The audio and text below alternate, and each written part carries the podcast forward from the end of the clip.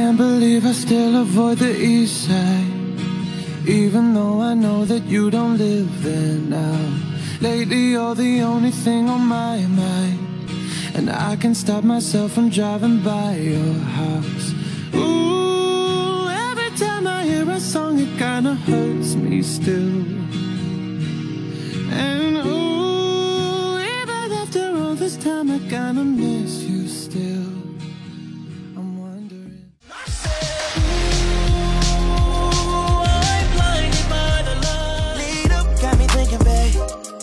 if you with it, cause I'm with it, babe.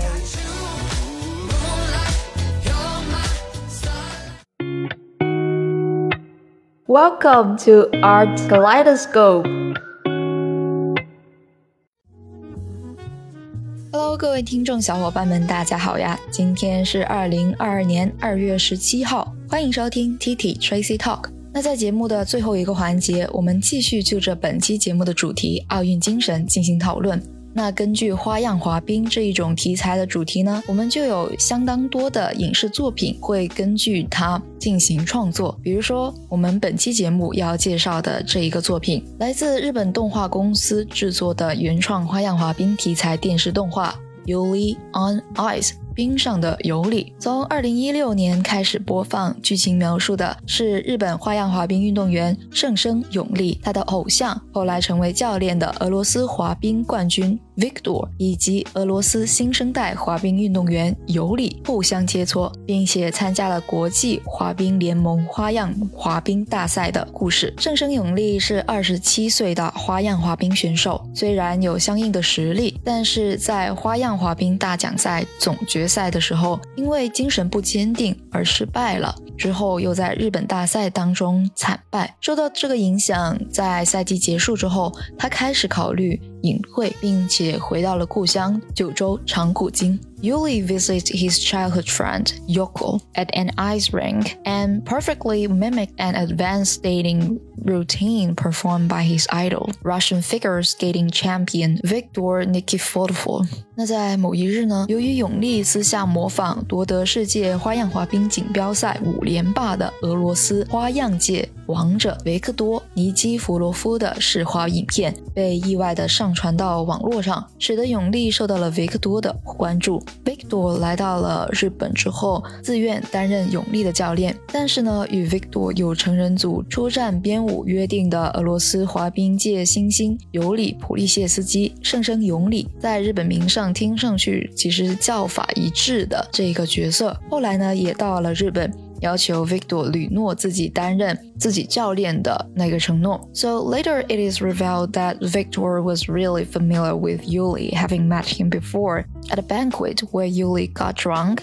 and asked Victor to be his coach. 在这个节目当中呢，Victor 以爱为主题，为两人以相同的旋律、不同编曲的曲子编排了节目。永利以欲望的爱 Eros，而尤里则以纯洁的爱 Agape 为主题。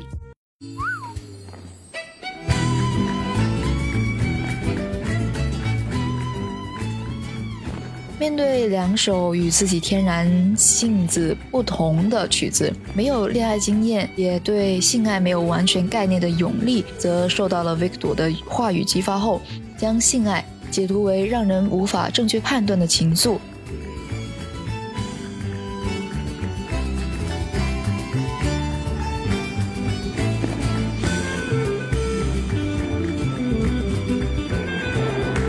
非常に挑発的なステップシークエンス。カツ丼をイメージしているとは思えません。よし。あんたのステップとスピンは評価高いもんね。而同时，自负高傲的尤里也在训练当中想起把自己带大的祖父，并认识到祖父对自己的爱是无偿的博爱。曲は愛についてアガペ